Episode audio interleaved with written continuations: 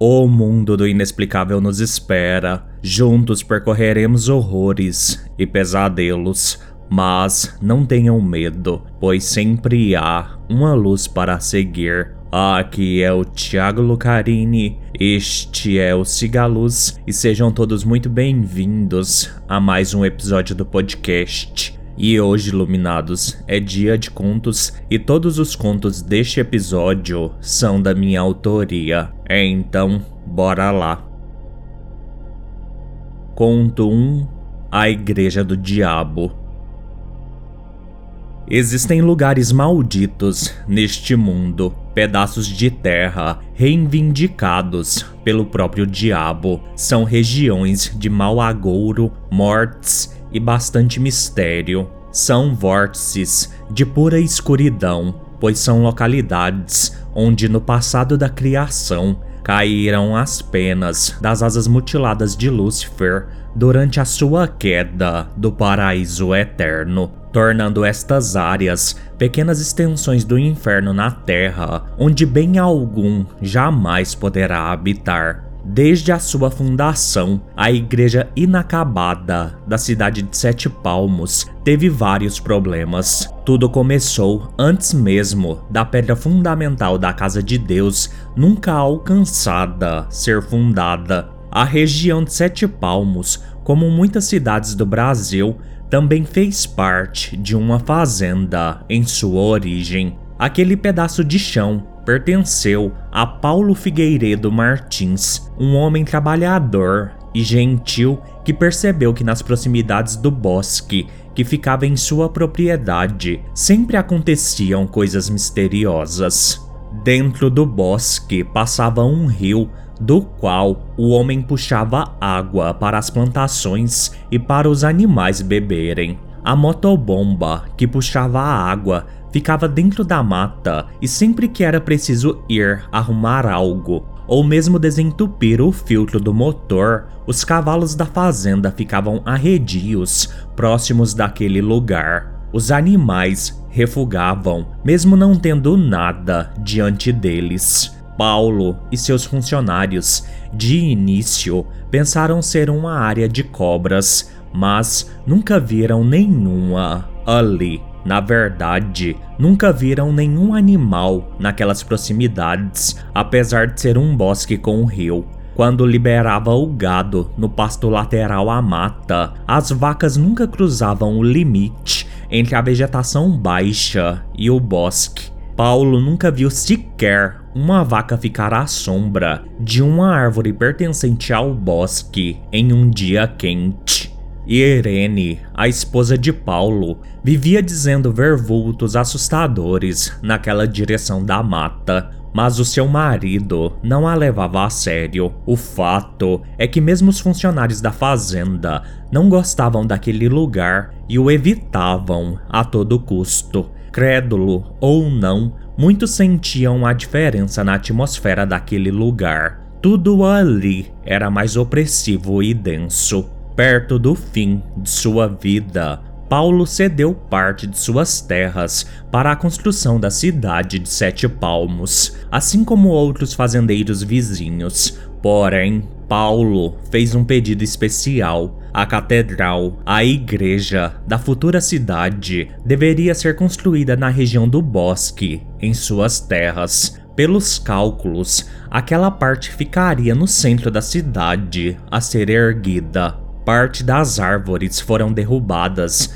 mantendo apenas a mata ciliar próxima ao rio. Ruas foram abertas e assim começou a construção de Sete Palmos. Contudo, não demorou para problemas surgirem na construção da igreja. A obra planejada era monumental e bela, mas dentro dos primeiros dois meses, 10 dos 30 operários desistiram de trabalhar nas obras da Catedral de Sete Palmos. Os homens diziam, a boca miúda, não se sentirem bem naquele lugar Acidentes graves eram muito mais corriqueiros ali no canteiro de obras da igreja do que em qualquer outro lugar. Muitos sentiam-se observados o tempo inteiro. Novos homens foram contratados Porém, ao final do quarto mês, aconteceu a primeira morte. Uma viga de madeira caiu de um andaime, atingindo a cabeça de um pedreiro. Alguns dos presentes juraram ver uma sombra sobre o andaime no momento do acidente. Após isso, mais demissões em massa aconteceram. No canteiro de obras da catedral sempre havia um rodízio muito grande de funcionários. Quando a segunda morte aconteceu, num misterioso acidente onde um homem foi partido ao meio Assis, o padre em exercício, em sussurro, a cidade vizinha, foi chamado para abençoar as terras da futura catedral. Todos os responsáveis pela obra e por dar vida a Sete Palmos estavam presentes, inclusive Paulo, com sua saúde frágil, e sua esposa. Afinal, àquela altura, a fama daquele pedaço de chão já havia alcançado a todos daquela região.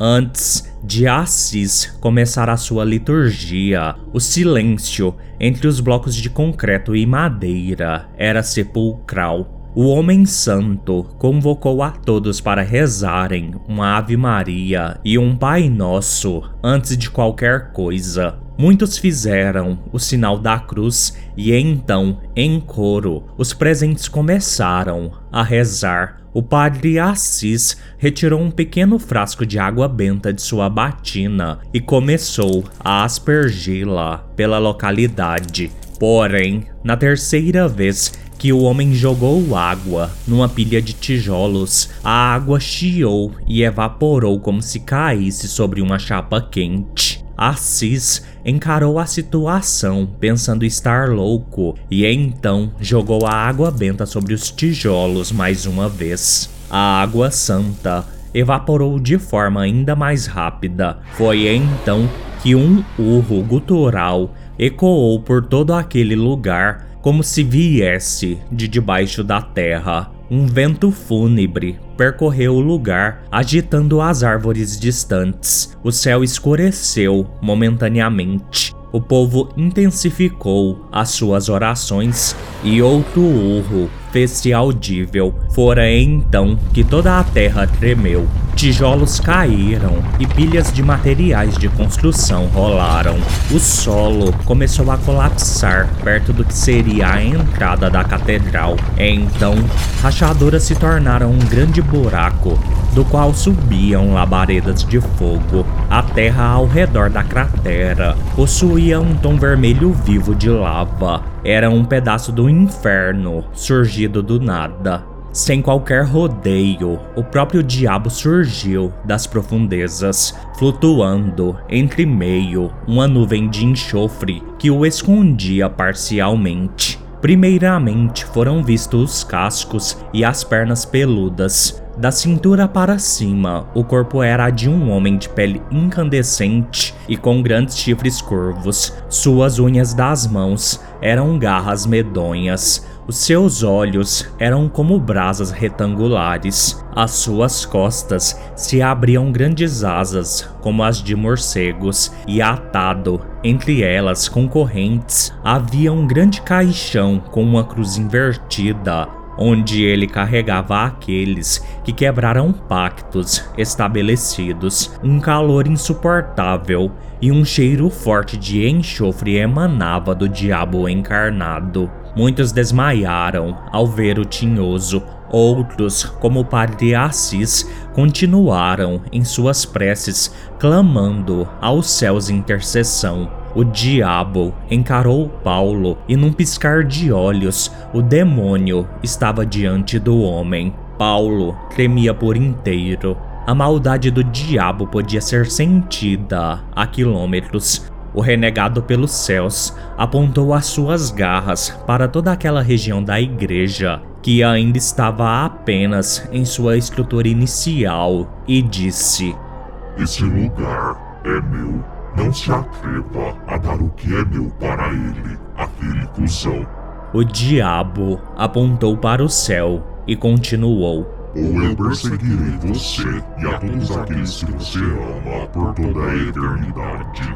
A seguir, o diabo agarrou o braço de Paulo. A sua pele chiou. Todos escutaram o braço de Paulo fritar ao toque do demônio. Assim que o cramunhão soltou Paulo, o estigma de sua mão maldita ficou impresso na carne do homem, e imediatamente após, o diabo sumiu através do buraco pelo qual saiu. Todo o solo voltou à regularidade de antes. Porém, um símbolo desconhecido, feito de cinzas infernais, ficou para trás como um sinal macabro como um aviso do cão para todos. Os presentes acudiram Paulo, pois ele estava tendo um ataque cardíaco devido ao medo extremo. Entretanto, não houve ajuda suficientemente qualificada para acudir Paulo e o fazendeiro morreu ali mesmo,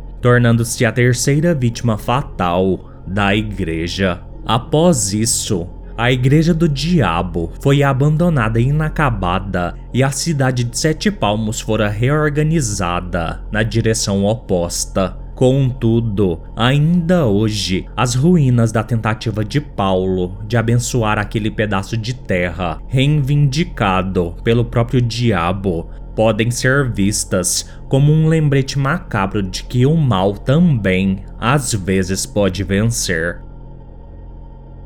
Último relato: coletores.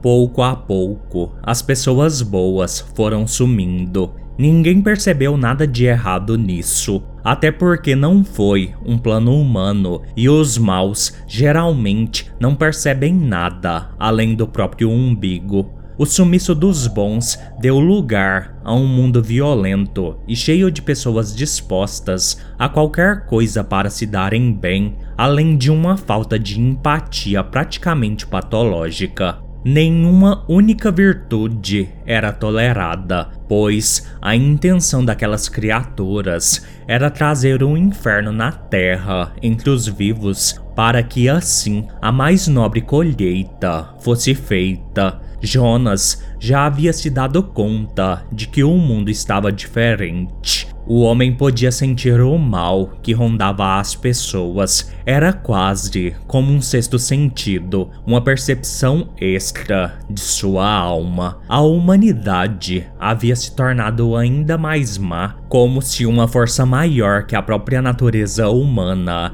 estivesse agindo sobre a população. Aqueles eram tempos onde era cada um por si e Deus para todos. Quase não haviam mais pessoas que expressassem compaixão ou gentileza. Atos de bondade eram escassos. Contudo, apesar de algumas desavenças chatas e conflitos contornáveis, a vida de Jonas estava indo bem até que o seu telefone tocou naquela manhã. Era a polícia perguntando se ele era parente de Elisa. Ele confirmou e então o oficial lhe informou que não tinha uma notícia boa. Sua irmã havia se envolvido em um acidente de trânsito, no qual ela veio a óbito no local. Jonas sentiu sua alma sair do corpo. Ele só pensava nos seus sobrinhos, um de dois e o outro de sete anos. Elisa havia sido mãe solo e eles não tinham outros parentes, visto que ambos tinham sido criados em um orfanato até a maioridade. Jonas notou em como ninguém em seu trabalho se importou com a notícia do falecimento repentino de sua irmã.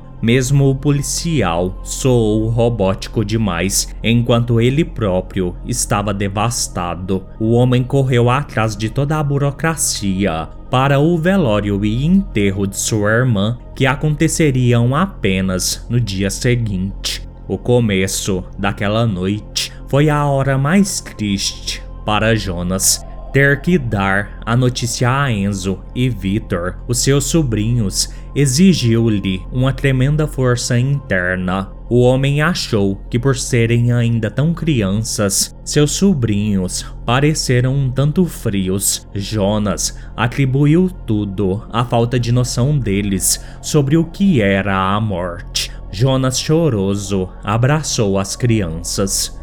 Não se preocupem, meninos. O tio não vai deixar vocês sozinhos. Eu cuidarei dos dois. Vitor, o mais velho, afastou-se do tio e o respondeu: Mas a intenção é ficarmos sozinhos, tio. Por isso nos livramos da mamãe.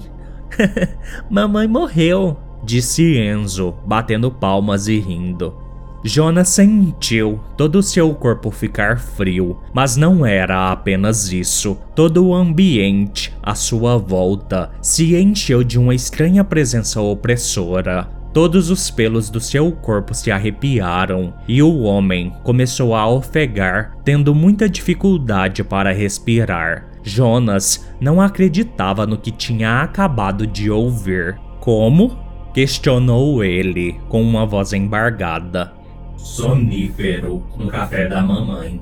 Respondeu uma voz que não era a dos meninos, mas que saía da boca deles, em uníssono. Atrás das crianças, Jonas viu a parede se deformar como um buraco negro. E então o homem viu duas criaturas horrendas surgirem. Elas não se assemelhavam com nada do plano terreno. Suas cabeças eram uma espécie de triângulo grande. No centro havia um único olho com pupila fendida e fartos cílios. As arestas das criaturas eram compostas por lâminas afiadas e da base saíam dez tentáculos longos. Os seres eram completamente roxos. Os corpos compostos por matéria orgânica e metal pareciam parcialmente deteriorados. O fedor presente confirmava isso. Cada criatura estava com um tentáculo pegajoso sobre a cabeça de um de seus sobrinhos. Mesmo com extremo medo, Jonas questionou: O que são vocês? A voz desconhecida respondeu novamente, mas dessa vez Jonas viu que as entidades transmitiam impulsos elétricos através dos tentáculos para as crianças, que o respondia com aquela outra voz, a voz das criaturas. Nós nos designamos coletores, vamos de mundo em mundo colhendo seres bons para usarmos como alimento. Mas, ao coletarem os bons, vocês acabam por deixar só os maus. Isso não significa fome para vocês? Jonas não entendia o porquê ele estava fazendo aquelas perguntas.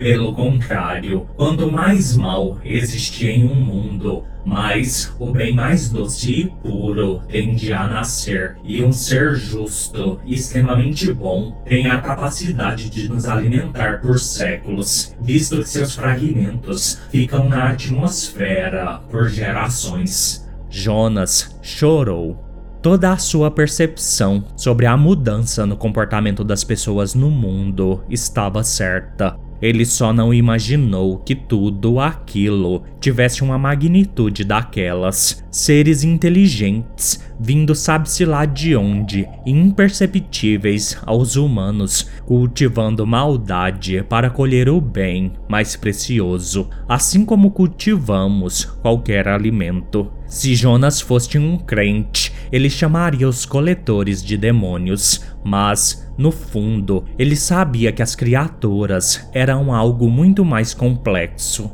É chegada a hora, disse a criatura que estava com um tentáculo na cabeça de Enzo. Por favor, não os leve. Eles são apenas crianças, implorou Jonas. Não são eles que vamos levar, Jonas, respondeu o outro ser através de Victor. Neste instante, cada uma daquelas coisas lançou um tentáculo na direção de Jonas. Um enrolou-se em seu pescoço e o outro em sua cintura. O homem sentiu como se milhares de agulhas perfurassem a sua pele, onde os tentáculos tocaram. Jonas sentiu-se imobilizado e impotente. A seguir, todo o seu corpo começou a queimar fortemente, e era realmente isso. O homem viu o seu corpo se desfazer no ar como uma folha de papel que queima. Fagulhas luminescentes feitas dele preencheram o ambiente como vagalumes numa noite de verão no campo. Jonas chorou uma última vez ao ver centenas de outros coletores surgirem simplesmente do nada ali diante dos fragmentos dele, alimentando-se de sua essência boa que permearia o mundo por séculos. O homem compadeceu-se por Victor e Enzo, porém, eles estavam perdidos para os coletores desde o início. Antes de desaparecer completamente, Jonas lamentou-se por não poder enterrar sua irmã, não cuidar de seus sobrinhos e que num único dia ele tivesse perdido tudo. Enquanto o bom homem desaparecia, os coletores se fartavam com os estilhaços de sua alma e vida roubadas.